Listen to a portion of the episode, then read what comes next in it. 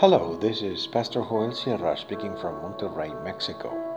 Thank you very much for listening to this brief devotional reflection, and may the Lord be with you today and always.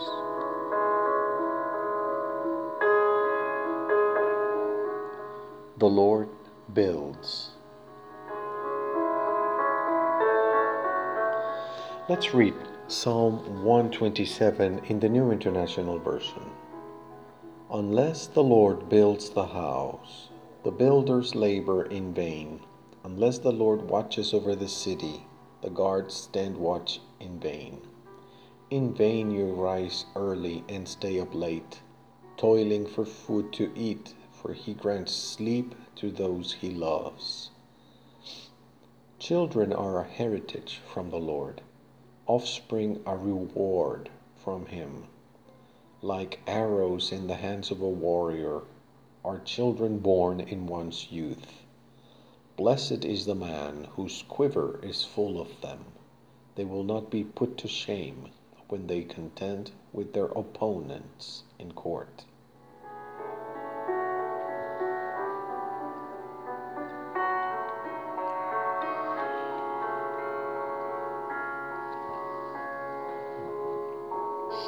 This is one of uh, the favorite psalms of God's people, containing beautiful statements about family and sons and daughters. The builders of the house work in vain if it is not the Lord Himself who builds it. Sons and daughters are a precious inheritance that comes from God. It is one of the psalms to accompany the journey on foot of several days to Jerusalem in the national convocation to celebrate Passover, Pentecost, or the Tabernacles.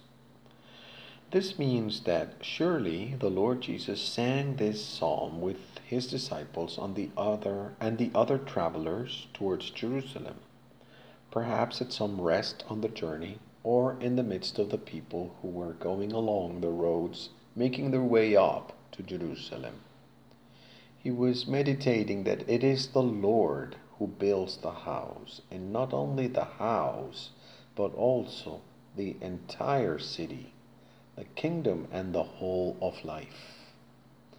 It is very common to hear on several circles the idea that we have to build the kingdom of God. Actually, it is the Lord who builds it. It is up to the church to live in the kingdom, to proclaim and celebrate the reality of the kingdom, to point out that Christ is the King of kings of that kingdom, but not to build it.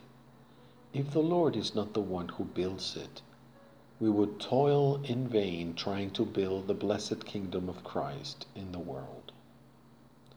It is the Lord who guards our sleep and prepares his blessings for the day, even during the sleep time of his beloved people. It is the Lord who not only provides the daily bread, but also the enormous blessing of having a new generation. By the grace of God, we can exercise fatherhood and motherhood, not only biological, but also spiritual, educational, moral, and social. Each son and daughter of God's people is a blessing and a special treasure, and is also a call to the responsibility of the entire community. In the upbringing of the new generation is trust in the Lord who builds his kingdom and who faithfully provides in all goodness.